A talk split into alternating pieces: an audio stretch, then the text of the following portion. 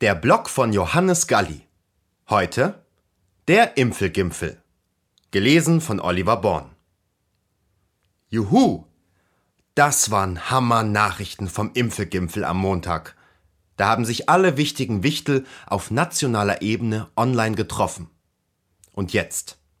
Endlich Klarheit. Endlich Planungssicherheit. Endlich souveränes strategisches nach vorne denken. Mein Gott, was für tolle Nachrichten. Der Impfelgimpfel war erfolgreich. Eine Mischung aus Politikern, Virologen und Pharmaspezies, also das gesamte Geschwafelgeschwader, hat sich online-mäßig verknüpft und fünf Stunden lang ihrer Kernkompetenz gefrönt. Tatsachen hinter Worten verbergen.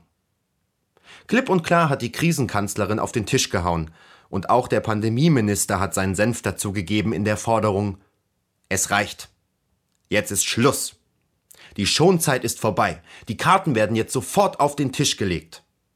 Jawoll. Und dann haben die Verantwortlichen zurückgeschossen und gesagt, wir haben nicht mehr alle Dosen im Schrank. Doch, brüllten zum Teil sehr unwichtige Ministerpräsidenten.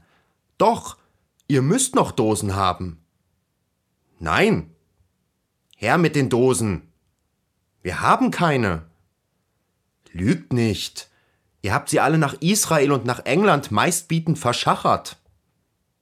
Unter höhnischem Gelächter antworteten die Pharmaspezies Meistbietend? Quatsch.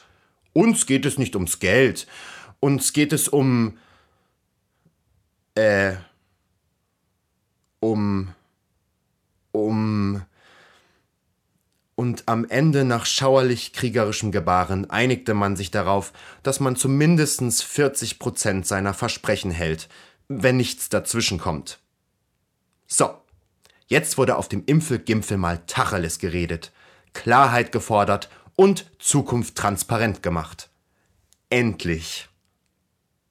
Und wir, die Betroffenen, würden uns vor Freude über die Beschlüsse tanzend und weinend in den Armen liegen, wenn es uns nicht aus Kontaktsperregründen verboten wäre. Egal. Die Freude des Herzens kennt keine Grenzen. Sie hörten Der Impfelgimpfel von Johannes Galli.